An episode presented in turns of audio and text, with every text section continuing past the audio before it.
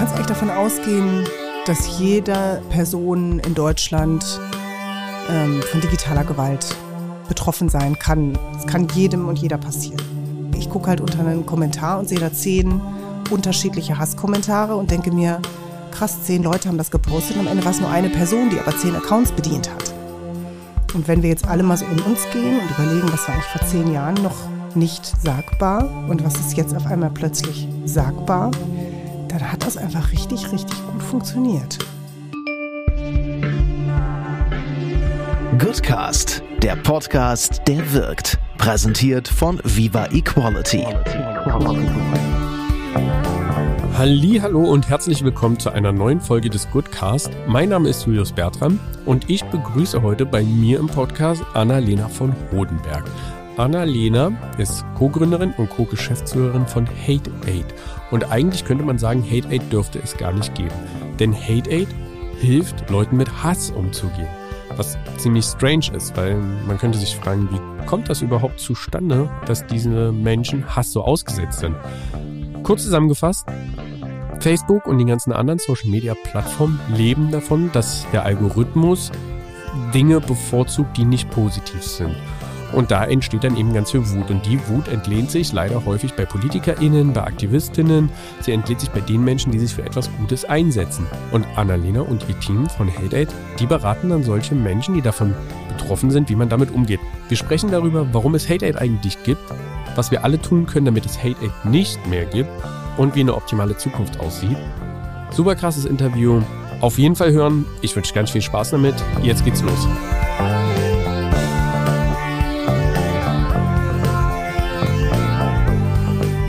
Annalena. Ja. Danke, dass du in meinem Podcast bist. Ja, ich freue mich auch. Ich bin gespannt. Ich fange direkt, direkt an. Wir starten einfach direkt durch. Also, wir sind an einem geheimen Ort, dessen Adresse nicht verraten werden darf.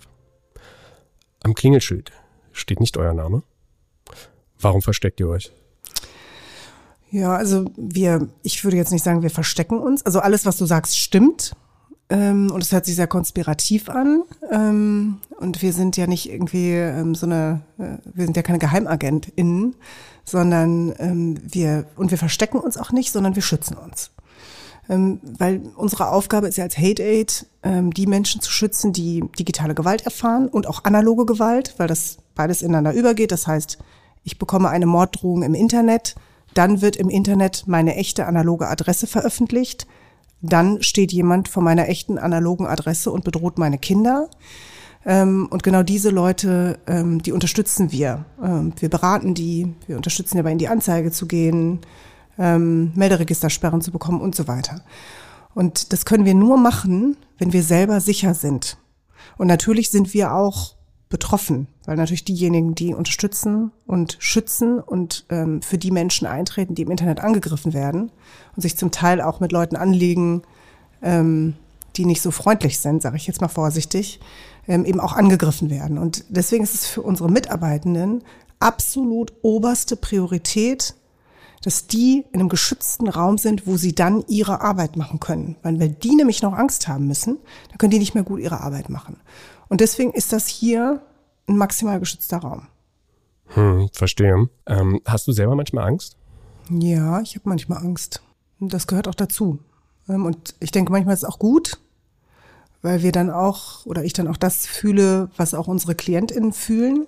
Und das nicht so was Abstraktes ist, ähm, was wir, was wir machen. Ähm, und ich verlasse mich darauf, dass wir alles tun, was wir tun können. Und wenn trotzdem dann etwas passiert, dann ähm, ja, muss ich genauso wie auch unsere KlientInnen damit umgehen.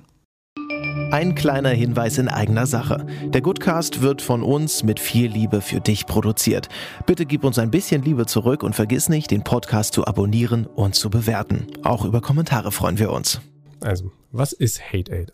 Eine Beratungsstelle für Menschen, die ähm, digitaler Gewalt ausgesetzt sind so haben wir mal gestartet. Und das sind wir auch, ist immer noch ein Teil von Hate Aid. Und mittlerweile sind wir aber ähm, eine Organisation, die sich für Menschenrechte im digitalen Raum einsetzt. Und die eben so ein Dach ist auch eben für Deutschlands ähm, erste bundesweite Beratungsstelle für Betroffene von digitaler Gewalt, die wir vor fünf Jahren gegründet haben. Ne, wir haben eine Sprechstunde, wo Menschen anrufen können. Ähm, wir haben SozialarbeiterInnen und ähm, PsychologInnen in der Beratung, SicherheitsexpertInnen ähm, und beraten eben emotional stabilisierend, ähm, Sicherheitsberatung, Kommunikationsberatung, was eben gerade gebraucht wird. Es verändert sich zum Teil auch, weil sich eben auch der digitale Raum verändert. Das heißt, Menschen, die im Internet Vergewaltigungsandrohungen bekommen, Morddrohungen bekommen, die gedoxt werden, also deren Adresse veröffentlicht wird, deren Nacktbilder im Internet veröffentlicht werden, you name it, die können zu uns kommen und die werden hier beraten, die werden unterstützt, in die Anzeige zu gehen. Ähm, und der zweite Punkt ist eben, was wir auch machen, ähm, wir machen Prozesskostenfinanzierung. Das heißt, ähm, Menschen, die gegen TäterInnen vor Gericht gehen möchten, und ähm, sich die ne, und Anwaltskosten dafür bezahlen müssen, weil es eben zivilrechtliche Verfahren sind, dann ähm, übernehmen wir in geeigneten Fällen auch die Kosten. Und wir unterstützen Menschen auch dabei, in die Anzeige zu gehen. Wir arbeiten mit der spezialisierten Staatsanwaltschaft in Hessen zusammen, wo wir eben ähm, diese Anzeigen ähm, dann auch direkt bei denen hochladen können. Und das ist uns wichtig, ähm, weil wir ähm, eben finden, dass ähm, Menschen auch diesen Rechtsstaat ähm, in Anspruch nehmen sollen und dass TäterInnen eben auch ja ähm, bestraft werden sollen und Betroffene Gerechtigkeit erfahren sollen. Und das Dritte, was wir machen, ist, wir versuchen tatsächlich auf so einer systemischen Ebene auch was zu verändern, also Gesetze zu verändern, Plattformen zu regulieren, ähm, setzen uns für die Rechte von Betroffenen von digitaler Gewalt ein. Und wir denken eben darüber nach, wie ähm, im digitalen Zeitalter Demokratie eigentlich funktionieren kann in diesem Raum. So wie wir es in unserem Grundgesetz eben auch ähm, ähm, ja angelegt haben, ne? dass eben wirklich die Grundrechte auch in diesem ähm, digitalen Raum eben auch geschützt werden und überlegen uns da, wie das eben sein kann mit aller so Brainpower, die hier da ist, von eben PsychologInnen, von JuristInnen, von JournalistInnen, von KommunikationsexpertInnen, von ähm, IT- und Monitoring-ExpertInnen. Das fließt alles in unsere Arbeit ein und da machen wir eben der Politik Vorschläge und wir setzen sie auch ein bisschen unter Druck, Dinge zu einfach auch umzusetzen. Jetzt hast du eben gesagt, dass die Leute, die sich an euch wenden, Opfer sind von Gewaltandrohungen, Morddrohungen, Vergewaltigungsandrohungen, da werden Adressen veröffentlicht. Woher kommt diese Verrohung? Also die Frage von der anderen Seite gestellt. Warum braucht es euch überhaupt? Der digitale Raum war erstmal und das Internet war erstmal ein Raum, der unglaublich viel Chancen ähm, uns ermöglicht hat, unglaublich viel Teilhabe. Menschen, die vielleicht vorher keine Stimme hatten in den Medien, äh, die hatten plötzlich eine Stimme. Du kannst dein eigener Fernsehchef sein. Ne? Du, es gibt niemanden mehr, der sagt, nee, das darfst du nicht senden. Du machst einfach deinen eigenen YouTube-Kanal oder deinen eigenen TikTok-Kanal. Und das war erstmal eine, eine total krasse Demokratisierung auch. Und das war eigentlich erstmal ein total schöner utopischer Raum. Und ähm, der aber völlig unreguliert ähm, erstmal ist. Ne? Die Plattformen sind einfach erstmal da und man geht da irgendwie drauf und ähm, produziert eben Inhalte. Und irgendwann haben eben ähm, auch Gruppen, die ähm, daran interessiert sind, Demokratie abzuschaffen, diesen digitalen Raum für sich entdeckt. Und das waren vor allen Dingen ähm, Gruppen aus dem rechten und rechtsextremen Bereich, ähm, die gesehen haben, okay, wie können wir eigentlich digitale Räume benutzen, um eben öffentliche Meinung zu manipulieren, um Menschen aus diesen öffentlichen Räumen, aus den sozialen Medien herauszutreiben, indem wir sie eben mit Hass, mit Gewalt überziehen.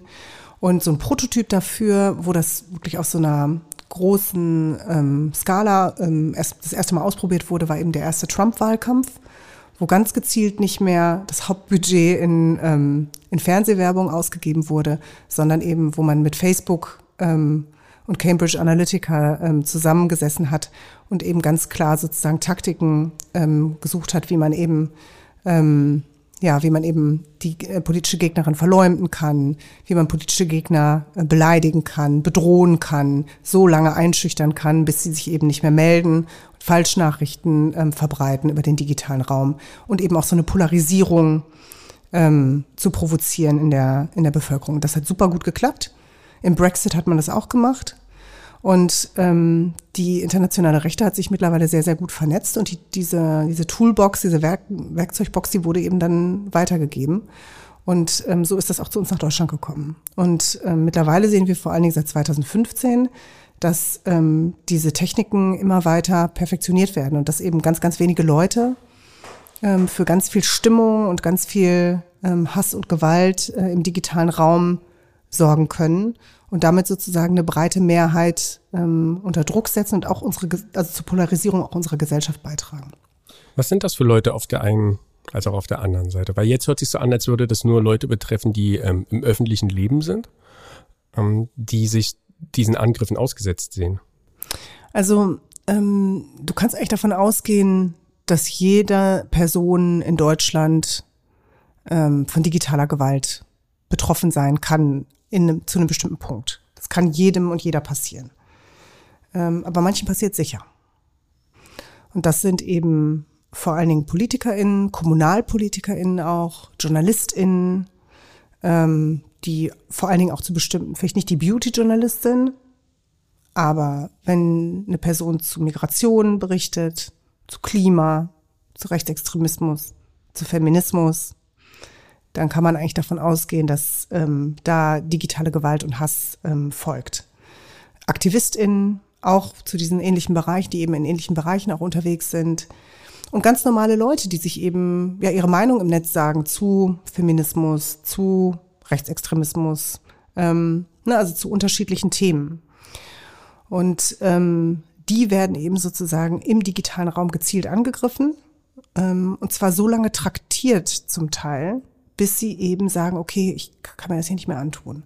Ich sage nichts mehr zu dem Thema. Oder nee, zum Thema Rechtsextremismus schreibe ich keinen Artikel mehr, weil ich weiß, was mir dann passiert. Oder ich, 19 Prozent der BürgermeisterInnen in Deutschland haben angegeben, dass sie schon mal darüber nachgedacht haben, nicht mehr anzutreten, also ihren Job zu schmeißen, weil sie Angst um sich selber und ihre Familie haben. Ich mache mein Amt nicht mehr. Ich engagiere mich hier nicht mehr. Ich gehe, ich schmeiß den Job. Ähm, genau, die werden halt ähm, dann eben so lange traktiert, bis sie eben äh, sich aus diesem digitalen Raum zurückziehen. Und das Ziel ist, dass die, die am lautesten schreien, übrig bleiben. Und uns allen, die wir zugucken, zeigen, erstens, wenn du dich zu diesen Themen äußerst, siehst du ja schon, was dir blüht. Und zweitens, wir sind die Mehrheitsmeinung. Obwohl sie es vielleicht gar nicht sind. Und so verändert man eben äh, politische Stimmungen auch in einem Land. Und so verändert man eben auch die Dinge des Sagbaren.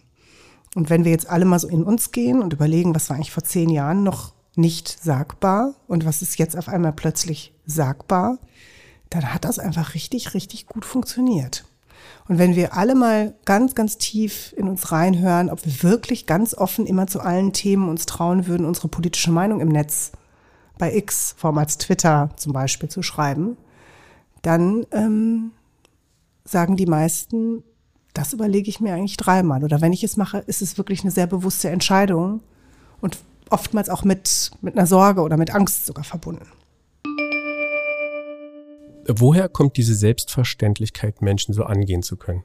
Also eigentlich haben wir doch alle von Mutti oder von Papi gelernt, dass man das nicht macht. Ja. Ich hoffe es. Also theoretisch haben das die Leute, das würde ich jetzt auch nicht meine Hand für ins Feuer legen. Ne? Also Aggression, ähm, gruppenbezogene Menschenfeindlichkeit, ähm, also andere Leute abzuwerten. Das ist was, was viele Leute auch schon im Elternhaus lernen, ehrlich gesagt. Also, ne, also gerade wenn du jetzt anguckst, zum Beispiel Rassismus oder Frauenfeindlichkeit oder Feindlichkeit gegen äh, die queere Community, das ist oftmals was, was wir irgendwo gelernt haben. Damit sind wir nicht auf die Welt gekommen. Das heißt, ähm, sozusagen Ressentiments und gruppenbezogene Menschenfeindlichkeit, die haben wir irgendwie so auf dem Weg irgendwie so mitgelernt. Und die große Frage ist aber gesellschaftlich sozusagen, ähm, warum ist sind die roten Linien nicht mehr da. Ne? Wir denken das vielleicht oder aber in bestimmten Situationen würden wir das nicht sagen, weil wir wissen, dann wird das eben sozial sanktioniert. Dann gibt's halt Ärger. Dann stehen halt Leute auf und sagen, was sagst du da? Oder wir werden vielleicht ausgeschlossen und so weiter. Und wir waren eigentlich in Deutschland schon an einem Punkt, wo in den großen Medien, in der Talkshow zum Beispiel, man jetzt nicht mehr irgendwie frauenfeindliche Sachen sagen konnte oder mit Rassismen jetzt auch nicht mehr so ähm, nach vorne gehen konnte. Und plötzlich gab es dann diesen digitalen Raum, und Leute haben einfach mal angefangen zu gucken, wo ist hier eigentlich die Grenze? Und es gab keine. Weil im digitalen Raum ähm, zumindest ähm, bis vor kurzem und jetzt auch immer noch nicht flächendeckend äh, kaum Strafverfolgung stattgefunden hat. Und die Plattformen auch erst, äh, also sehr willkürlich ähm, Inhalte löschen, wenn sie gemeldet werden. Ähm, und eben auch erst Inhalte löschen, ähm, die zum Beispiel rassistisch sind oder die die Shoah leugnen, ähm, also antisemitisch sind, wenn das eben gemeldet wird. Das heißt, Leute haben beleidigt und haben gesehen, passiert nichts. Leute haben bedroht und haben gesehen, passiert nichts. Leute haben mit Vergewaltigung bedroht und haben gesehen, es passiert nichts. Leute haben Adressen veröffentlicht und haben gesehen, es passiert nichts. Das heißt sozusagen, das Internet ähm, kam den Leuten einfach vor wie so der bisschen so der wilde Westen, wo man eben machen konnte, was man wollte. Und ähm, dann gibt es eben, das nennt sich in der, in der Sozial, ähm, ähm, in, in der Soziologie nennt sich das ähm, Broken Window Theorie. Ne? Dann, wenn mal erstmal ein Fenster in der Nachbarschaft zerschlagen ist, dann sind schnell die anderen Fenster auch zerschlagen. Dann gibt's ähm, eben folgt eben anderer Vandalismus. Und das ist da genauso. Wenn man sieht, ach guck mal, das kann hier bleibt hier einfach stehen, kann ich mal so eine kleine Holocaust-Leugnung oder mal so ein Hakenkreuz hier posten, no problem. Dann ähm, machen das eben auch andere Leute und dann fallen eben auch so Hüllen ähm, so, genau, und Leute ähm, verrohen dann eben auch. Und ich glaube, ein wichtiger Punkt ist eben auch die Anonymität. Also erstmal, dass keine Konsequenzen drohen und das zweite ist eben die Anonymität. Und das dritte, ähm, du und ich, wir sehen uns jetzt. Das ist ein Podcast, aber niemand sieht uns, aber wir beide sehen uns. Und das macht was mit dem, was ich zu dir sage und wie ich, wie ich von dir eine unmittelbare Reaktion bekomme. Ähm, aber wenn ich dich nicht sehe und einfach nur ein Avatar und dich im Computer beleidige, dann ist das was viel Abstrakteres. Ähm, und das macht es Menschen leichter, ähm, andere Menschen abzuwerten, weil sie eigentlich gar nicht die Menschen dahinter sehen. Das ist auch noch ein, ein wichtiger Faktor. Ähm, ich find, finde, dass du das gut erklärt hast und dass du das mega verständlich erklärt hast. Und trotzdem frage ich mich, was in den Menschen in dem Moment, wo die solche Sachen ablassen, was in den Menschen vor sich geht. Warum es da nicht eine Schamgrenze gibt, eine, eine, eine, eine Grenze gibt, auch weil man sich einem, einem sozialen Gefüge zugehörig fühlt, warum das einfach nicht mehr da ist. Ich verstehe das mit dem rechtsfreien Raum, ähm, dass Leute denken, ja, es hat halt keine Konsequenzen, das ist gesetzt. Aber ich meine den Schritt davor. Also was löst es in dem Kopf aus, dass jemand denkt, ich kann das sagen? Also es sind halt, gibt halt ja diese sogenannten Mitte-Studien, da ist ja jetzt auch wieder eine rausgekommen und die messen ja, ähm, wie eigentlich so Grundeinstellungen in Deutschland sind. Und da sehen wir ja, dass ähm, zwar ein kleiner Teil ähm, der Bevölkerung ein ja, ähm, rechtsextremes Weltbild hat und dass ein großer Teil der Bevölkerung bestimmten Aussagen zustimmt. Antisemitischen Aussagen, rassistischen Aussagen, frauenfeindlichen Aussagen. Das heißt, die Gedanken sind ja schon da und die Einstellungen sind ja schon da. Und warum denke ich jetzt, dass ich das sagen kann? Ähm, das liegt tatsächlich daran, dass es plötzlich einen Raum gibt, wo ich das kann und wo ich das dann einfach mal ausprobieren kann und wo ich merke, es gibt dafür auch eine Zustimmung und ich treffe plötzlich ganz viele andere Leute, die das auch finden. Zumindest fühlt es sich an, als wären es ganz viele andere Leute. Auch das ist ja sozusagen nochmal, kann ich ja von außen nicht sehen. Aber genau, plötzlich bin ich in einem, ähm, bin ich in einem Raum, wo das nicht mehr ähm, in Frage gestellt und sanktioniert wird, sondern im Gegenteil sogar noch belohnt wird. Und dann ähm, werden Grenzen des Sagbaren verschoben und plötzlich mache ich mir gar keine Gedanken mehr darüber, ob ich das sagen kann oder nicht. Da wird das normal und dann sage ich das auch nicht mehr nur da. Dann gehe ich auch zum Beispiel auf die Straße und schreie JournalistInnen an und sage denen das. Oder ich gehe auf Parteiveranstaltungen und sage das dann mal einfach. Ähm, und so ähm, ja, verteilt es sich so ein bisschen wie so, ein, wie so Tinte, die weißes Wasser färbt, ähm, immer weiter in unsere Gesellschaft und in unseren gesellschaftlichen Diskurs. Würdest du sagen, dass die Menschen, die diesen Meinungen nachgehen, nachhängen, dass das noch die Minderheit ist? Also Zumindest, auch wenn ich mir die Mitte-Studien angucke, nein. Sind wir dann als Zivilgesellschaft zu leise? Natürlich sind wir zu leise. Ähm, aber auch natürlich, weil wir, ähm, weil es auch nicht eine Waffengleichheit gibt zwischen uns und denen, die so laut schreien. Also man muss ja nochmal differenzieren zwischen denen, die eben zum Teil, die haben ja kein ähm, durchgängig rassistisches oder rechtsextremistisches Weltbild, sondern es sind Leute, die einzelnen Aussagen zustimmen. Das sind immer noch Leute, die man durchaus auch noch auf eine andere Seite ähm, und mit Argumenten ähm, wahrscheinlich überzeugen kann. Ne? Das heißt, die sind eigentlich noch nicht verloren. Ich nenne das immer so diese volatile Mitte. Die ist noch beweglich. Ähm, und ähm, wir als Zivilgesellschaft agieren wir natürlich nicht mit den gleichen Waffen wie jetzt äh, diejenigen, die die ganze Zeit hetzen. Und wir haben auch nicht ähm, die gleichen Tools. Also die Hetzer haben eben fünf bis zehn Fake-Accounts, so Sockenpuppen-Accounts, mit denen sie halt gleichzeitig posten und niemand, ne, du kannst, kannst halt nicht nachverfolgen. Ich gucke halt unter einen Kommentar und sehe da zehn unterschiedliche Hasskommentare und denke mir, krass, zehn Leute haben das gepostet und am Ende war es nur eine Person, die aber zehn Accounts bedient hat. Ähm, die sind halt super aktiv, die sind super schnell, die sind mega krass vernetzt, die schmeißen deinen Namen, wenn sie dich beleidigen und angreifen wollen, in eine Telegram-Gruppe und schreiben dazu deinen Account bei X, schreiben dazu 20 Uhr und dann hast du beim 20 Uhr mal eben 1000 Hasskommentare. Ne? Von vielleicht 200 Leuten. Das merkst du aber überhaupt nicht. Das heißt, die sind einfach super gut organisiert, die sind super gut vernetzt ähm, und die agieren ähm, so, dass sie eben auch den Algorithmus der Plattform total gut äh, nutzen, ähm, um eine große Reichweite zu bekommen. Und das ist eben das zweite Problem, dass der, ähm, dass die Algorithmen der Plattform Hass, negative Emotionen, Empörung eben begünstigen. Und das ist eben so ein bisschen so wie, ich bin die Zivilgesellschaft, wir beide stehen sozusagen auf dem Marktplatz, ich bin die Zivilgesellschaft und du bist sozusagen die hasserfüllte Person.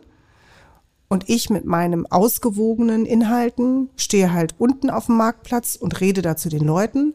Und du stehst auf einer Bühne mit einem krassen Mikrofon und übertönst mich sozusagen. Weil du eben vom Algorithmus der Plattform auf diese krasse Bühne gehüpft, äh, gepackt wurdest und dort noch das Mikrofon bekommen hast, weil deine Inhalte einfach ähm, die Leute mehr animieren und ähm, äh, eben ähm, schneller viral gehen. Und damit das verstärkt natürlich dann der Algorithmus und so ähm, gibt es eben keine Waffengleichheit zwischen Zivilgesellschaft und denjenigen, die ähm, Hass und Hetze sehen.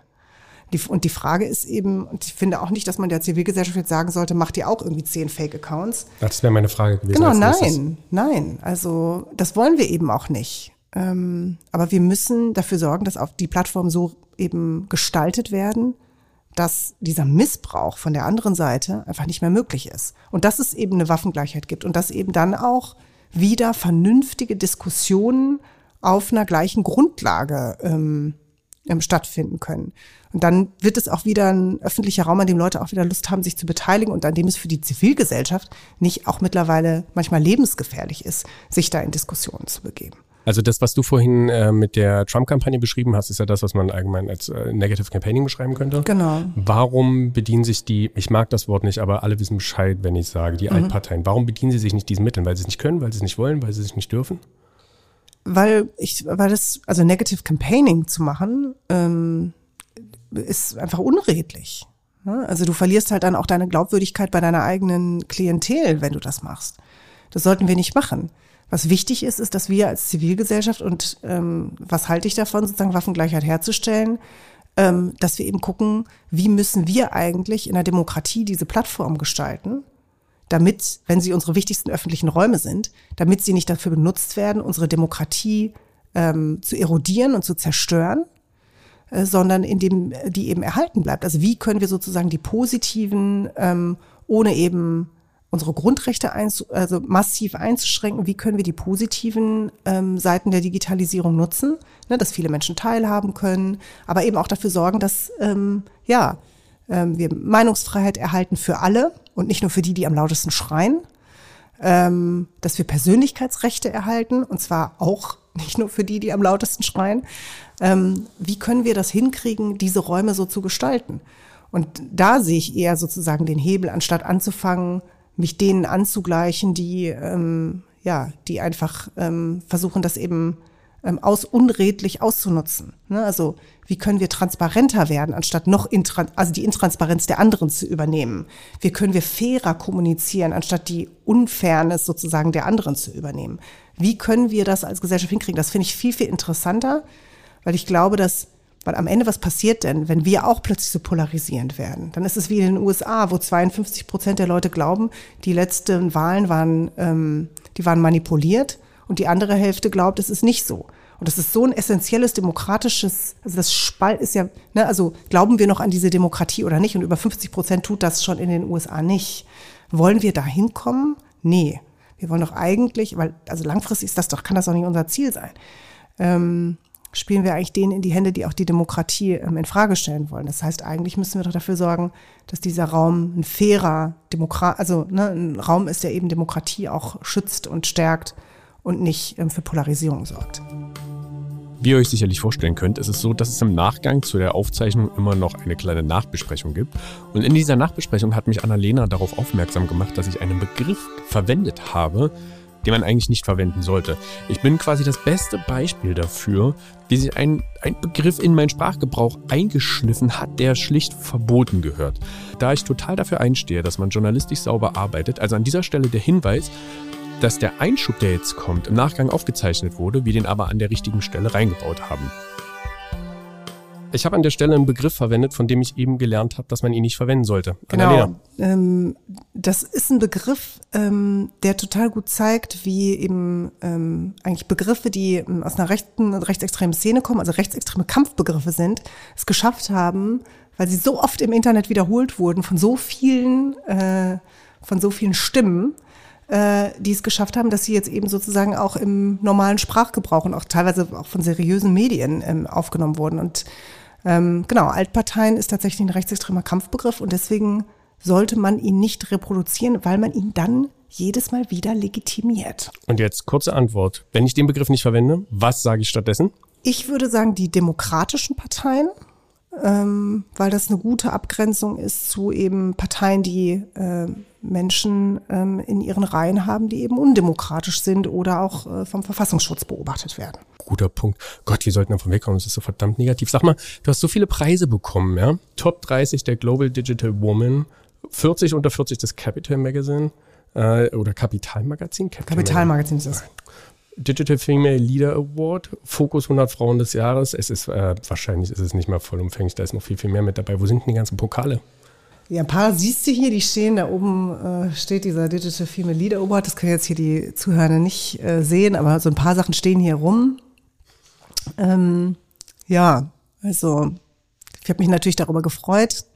Ähm, gleichzeitig ähm, sehe ich halt, also ne, stehen die halt hier so im ganzen Büro verteilt, weil klar bin ich natürlich die Geschäftsführerin, jetzt bis vor kurzem die einzige Geschäftsführerin gewesen, sind wir ja zu zweit. Ähm, aber ähm, Preise und große Dinge, die ähm, bekommt man zwar, die bekommt man eigentlich nie alleine. Ne? Also zwar wird das immer dann an die Geschäftsführung gegeben, aber gleichzeitig ähm, alles, was wir hier geschafft haben, das habe ich nicht alleine geschafft, sondern das habe ich immer, das schaffe ich immer nur mit meinem Team. Und das ist, glaube ich, wenn man sich Hate Aid auch anguckt, ich habe das ja am Anfang vorgestellt, wenn man so unterschiedliche Expertisen aus unterschiedlichen Disziplinen, Jura, ähm, eben die Sozialarbeitenden, ähm, die Kommunikationsprofis, Security-Leute, ähm, das sind so unterschiedliche Bereiche und, und das, unser Erfolg, der speist sich daraus, dass wir gut zusammenarbeiten und das eben so zusammenbringen. Und da kann ich sagen, okay, da bin ich eben diejenige, die das immer wieder guckt, okay, wie können wir das irgendwie gut zusammenbringen und auch eben diese Vision da nach vorne trägt. Aber am Ende die Arbeit, die machen wir alle zusammen. Und deswegen, ähm, ja, sind das nicht nur alleine meine Preise, auch wenn da immer Annalena von Hunberg draufsteht, äh, sondern die gehören hier äh, jeder Person, die äh, bei Hate Aid arbeitet und auch noch arbeiten wird.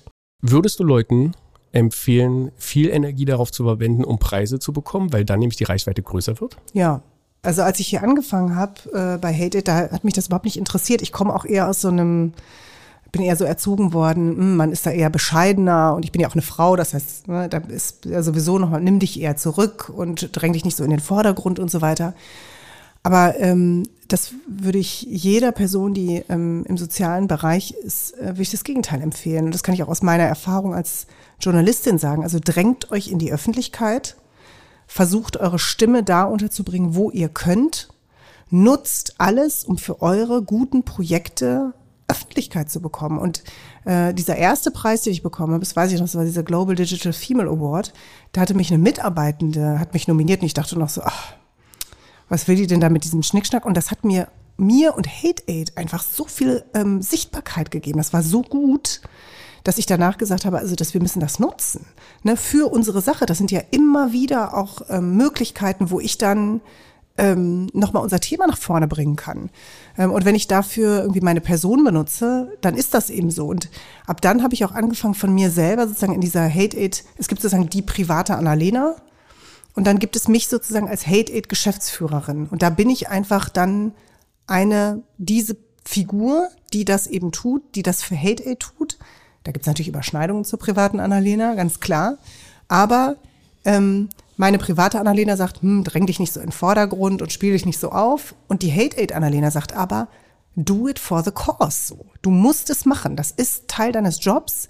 Geh da nach vorne und, ähm, und nutz, was du hast und kannst, ähm, um deine, ähm, dein wichtiges Anliegen irgendwie nach vorne zu bringen. Und deswegen würde ich das, jetzt mal abgesehen davon, ob ich das gut finde oder nicht, dass das so ist, würde ich das trotzdem allen empfehlen und vor allen Dingen auch Frauen sagen, Leute, ähm, werft sozusagen äh, diese, ähm, ja, diese Scham oder auch diese, ähm, ja, man ist dann irgendwie diese Zurückhaltung irgendwie ab und, ähm, und geht da raus und holt euch diese Preise und bringt eure wichtige Arbeit äh, nach draußen, um auch andere zu inspirieren ähm, und auch Gesellschaft einfach zu verändern.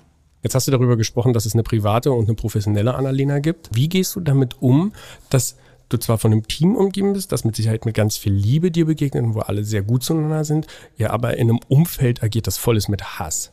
Wie schaffst du das, dabei nicht völlig verrückt zu werden? Indem ich ähm, Gott sei Dank merke, dass wir Dinge verändern. Also dass wir wirklich wirksam sind, dass wir Wirkung haben, ne? dass wir mit jedem Prozess, den wir gewinnen, jeder Person, die irgendwie Gerechtigkeit bekommen mit unserem Bundes, als wir vor das Bundesverfassungsgericht gegangen sind, als wir gegen Meta jetzt in der ersten Instanz äh, unseren äh, Grundsatzprozess gewonnen haben. Aber auch jede kleine, jedes kleine Verfahren, wenn irgendwie irgendwie für eine Person 1000 Euro Schmerzensgeld äh, ähm, eintreiben können. Ähm, als wir Akif Pirincis Konto gefändet haben mit 6000 Euro mit Luisa Neubauer. Ähm, dass ich irgendwo Betroffene treffe, die dann sagen, ja, da war ich bei Ihnen in der Beratung und das hat mir so geholfen. Und dann habe ich mich nicht aus dem digitalen Raum zurückgezogen. Oder dann habe ich einfach, ich wollte erst meinen Account löschen, habe ich es doch nicht gemacht. Ähm, genau, also dass ich sehe, dass wir Gesetze ändern und Menschen mehr Rechte bekommen. Das ist das, was mich tatsächlich, ähm, ich sehe den Hass. Das ist auch richtig ätzend ähm, und unschön und ähm, manchmal auch schwer auszuhalten. Manchmal muss ich mir auch Dinge angucken, wo ich denke, pff, da hätte ich einen guten mein Leben irgendwie mit verbringen können, sowas nicht zu lesen oder zu sehen. Ähm, und gleichzeitig dadurch, dass ich sehe, dass wir wirklich auch, ähm, dass wir, wir Veränderung schaffen, ist es auch eine Motivation zu sagen, ich muss weiter dafür sorgen, dass ich mir vielleicht irgendwann solche Sachen nicht mehr angucken muss. Und das können wir auch schaffen. Und da glaube ich auch dran. Ähm, und das sehe ich auch an dem, was wir, was wir bisher schaffen ähm, dass das möglich ist und, ähm, und deswegen mache ich da weiter. Und deswegen ist das, glaube ich, so dieser Mechanismus, diese Selbstwirksamkeit, äh, die dann auch eine Motivation ist, ähm, weiterzumachen und, ähm, und das einfach auch dann ähm, kann, kann man nicht dazu ganz gut verarbeiten, würde ich sagen. Jetzt hast du eben krasse Erfolge angeführt und trotzdem, ich muss in die Wunde einmal reinpieken, obwohl es mir von Herzen Peak. leid tut. Ähm, ihr macht so super wichtige Arbeit und trotzdem hat euch ein Ministerium vor kurzem einen gehörigen Betrag einfach weggestrichen. Das stimmt. Warum? Also wie kann das sein? Also wie kann es sein, dass ihr, es ist so eine leidige Diskussion, weil wir tun das alle, wir übernehmen staatliche Aufgaben. Ja? Eigentlich ist das, was wir machen, also auch das, was wir mit unserer Beratungsstelle machen für, fürs Bildungs- und Teilhaberpaket, also ehrlich, hat kein Problem damit, wenn das andere Stellen machen, weil es einfach deren Aufgabe ist. Wenn man dann aber noch um Gelder kämpfen muss oder zugesagte Gelder nicht ausgezahlt werden oder gestrichen werden, dann habe ich schon für mich auch ab und zu den Moment, wo es so sinnlos wird. Ja, und ähm, das Problem, also ne, ich sag dir mal so, das ist ja für, ich bezahle damit unsere Betroffenenberatung. Also die Leute, die ans Telefon gehen, wenn Menschen, die Gewalt erfahren haben, ähm, wenn Menschen, die Gewalt erfahren haben, Hilfe brauchen. Ne, ich bezahle damit nicht die Prozesskostenfinanzierung. Ich bezahle damit nicht die politische Arbeit. Ich bezahle wirklich die direkte Hilfe an Betroffenen von digitaler Gewalt. Und das ist für mich eine öffentliche Aufgabe. Und ähm, das war oder ist ein, ein krass harter Schlag zu sehen, dass das anscheinend ähm, äh, so überhaupt nicht, ne, dass das sozusagen, dass man, das ist was ist, was man einfach mal so kürzen kann, weil gut, dann kriegen die Leute eben nicht, äh, keine, werden die Leute eben nicht äh, betreut. Dann werden äh, äh Gewaltopfer eben nicht, äh, wenn sie eben nicht um die gekümmert werden, die eben alleine gelassen. Und vor allen Dingen, ähm, weil es eben ja auch sozusagen diesen Demokratie-Aspekt ähm, hat. Also es geht ja nicht nur darum, ähm, Menschen zu unterstützen, sondern es geht ja darum, dass diese Stimmen sich aus diesem digitalen Raum nicht ähm, zurückziehen und dass wir die unterstützen, sich auch Gerechtigkeit zu holen. Und das hat ja was damit zu tun, ähm, auch ne, diese Demokratie eben auch, diesen, diese Vielfalt ähm, im demokratischen Diskurs eben auch zu erhalten und die Leute eben nicht, dass die Leute eben nicht mundtot werden, sondern da weiter auch widersprechen und für ihre Meinung ähm, einstehen. Und das einfach so wegzusparen und zu sagen, hm, ist jetzt egal, in einer Zeit, wo sich eben ähm, rechtsextreme Bewegungen auch ähm, in der Mitte der Gesellschaft festsetzen. Das ist, was mich eigentlich am allermeisten geschockt hat. Dass ich dachte, mein Gott, in Zeiten wie diesen, und wir haben doch gerade über die Mitte-Studie gesprochen, wo unsere Demokratien, und ich meine, da muss ich ja überhaupt nicht weit gucken, nach Italien, nach Polen, nach Ungarn, in die USA, Frankreich, so, na klar, eben, so krass unter Druck stehen, dass in solchen Zeiten, wo ähm, rechte beziehungsweise auch rechtsextreme Meinungen ähm, so salonfähig sind wie seit langem nicht mehr seit dem Zweiten äh, Weltkrieg. Dass, ähm, dass in solchen Zeiten eben gesagt wird, naja, äh, Demokratieprojekte, die, ähm, die äh, besparen wir jetzt. Das ist eigentlich das, was mich ähm, am meisten schockiert hat ähm, und wo ich ja für so einen Moment ähm, auch gerne mal kurz ein Loch in den Boden gegraben hätte und meinen Kopf reingetan hätte und das so zugebuddelt hätte und gesagt hätte, jetzt bleibe ich erstmal hier. Hast du aber nicht, sitze immer noch hier. Genau. Gott Weil, sei Dank. Ähm, das können wir uns natürlich nicht gefallen lassen. Ne? Wir, das muss man natürlich, da kommt auch wieder so die Journalistin in mir durch und auch die, genau, also gut, für einen Moment mal eben das Loch in den, den Kopf ins Loch da stecken, okay, und dann wieder durchatmen und dann sagen, so geht das nicht. Und das auch irgendwie wieder nutzen und zu sagen, Moment mal, ähm, wir sind eben in solchen Zeiten, da müssten wir eigentlich sogar mehr Geld in Demokratieprojekte investieren und das eben öffentlich machen und sich davon auch nicht, ähm, ja, sich davon nicht, ähm, nicht kleinkriegen lassen, obwohl das eben ähm, ein krass harter Rückschlag ist ähm, ja, und einfach weiter zu kämpfen und versuchen die Gelder eben ähm, anders aufzutreiben, versuchen jetzt nochmal, wir, wir sind ja immer noch dabei, ähm, zu gucken, ob wir eben übers Parlament vielleicht noch diese ähm, Förderung für unsere Beratung bekommen können. Das wird sich ähm, erst im November entscheiden. Das heißt, das einfach nochmal zu versuchen ähm, und einfach weiterzumachen. Also sich nicht gerade in diesen Zeiten dann eben zu sagen, okay, zur Not muss es dann eben mit halber Kraft gehen, aber ähm, ja, Aufgeben ist keine Option und schon gar nicht in diesen Zeiten. Ist es nicht eigentlich eh so, dass die Leute dafür zahlen müssten, die das Problem verursachen, also die großen Social-Media-Konzerne? Sehe ich ganz genauso. Das ja. sehe ich so. Und warum ich finde, tun sie es nicht? Ja. Weil, oder ich formuliere meine Frage um, warum verdammt tun sie es nicht? Ja, das kann ich dir sagen. Weil niemand ähm, das von ihnen verlangt. Und das ist mir eigentlich ehrlich gesagt ein totales Rätsel, warum das so ist. Also die machen halt manchmal so Charity und äh, spenden dann mal wieder ab und zu hier eine NGO und da eine NGO und werden dann dafür gefeiert und sagen, was sie da irgendwie alles Tolles machen. Aber am Ende des Tages verdienen sie Geld mit Hass. Sie verdienen Geld mit Polarisierung. Das ist ganz klar, das wissen wir auch seit den Facebook-Files. Das hat Frances Hogan uns mit ihren, ähm, sie hat ja da wirklich die gute Heldin, die minutiös da ähm, PDF oder Dateien vom Screen da abfotografiert hat und die dann äh, da rausgeschmuggelt hat aus dieser Facebook-Zentrale. Da steht es schwarz auf weiß. Sie wissen ganz genau, was für Schäden für Gesellschaft und Demokratie und auch für Einzelne, für unsere Kinder, ne, bei Instagram zum Beispiel mit diesen ganzen Magersuchtsgeschichten, ähm, für Menschenhandel, ähm, was das für Schäden für unsere Gesellschaften und für Einzelpersonen ähm, hat, die Mechanismen, die ähm, auf den Social-Media-Plattformen.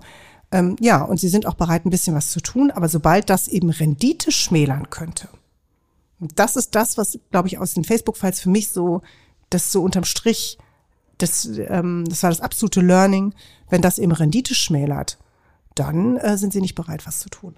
Und das ist halt, ähm, das ist halt total krass. Das heißt, sie verdienen mit Hass, aber sie sind nicht bereit, also sie werden sozusagen nicht zur Rechenschaft gezogen, die sogenannten Kollateralschäden des Hasses ähm, dann auch zu bezahlen. Also eigentlich müsste es meines Erachtens nach in meiner idealen Welt gäbe es eine Besteuerung, die würde in einen Topf gehen. Also die Social-Media-Plattformen dürften auch nicht bestimmen, für welche NGO das irgendwie ausgegeben wird.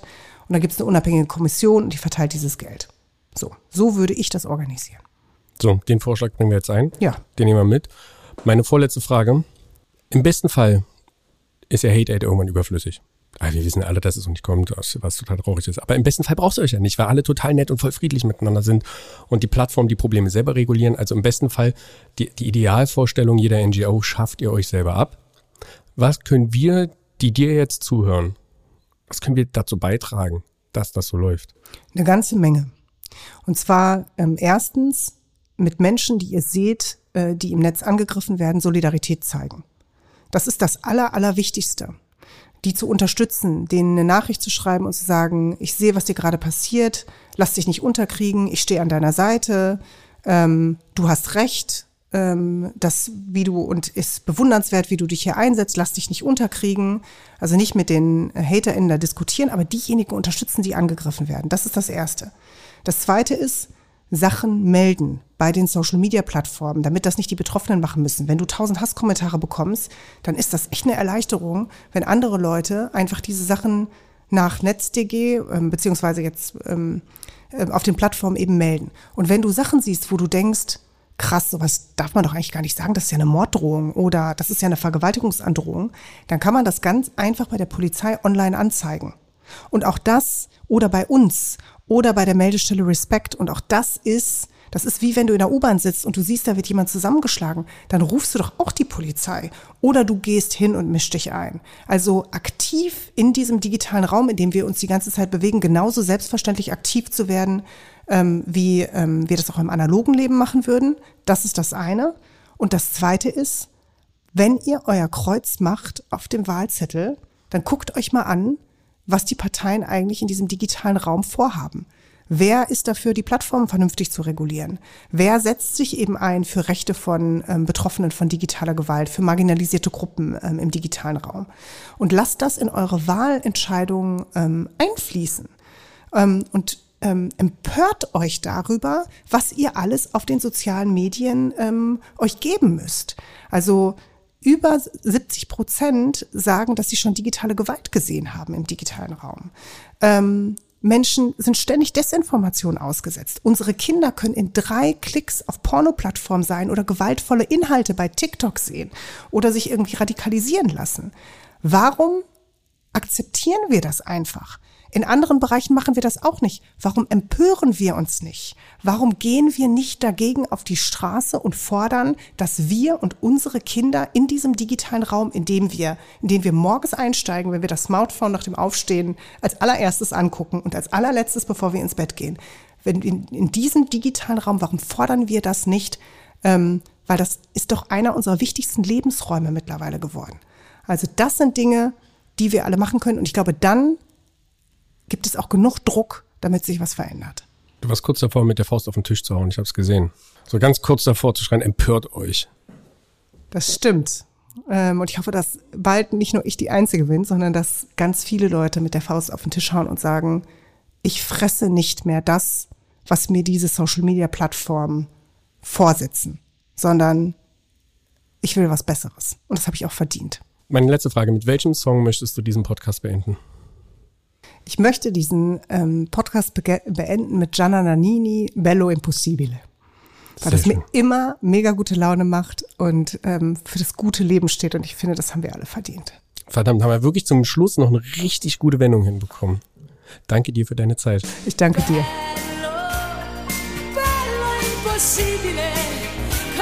girano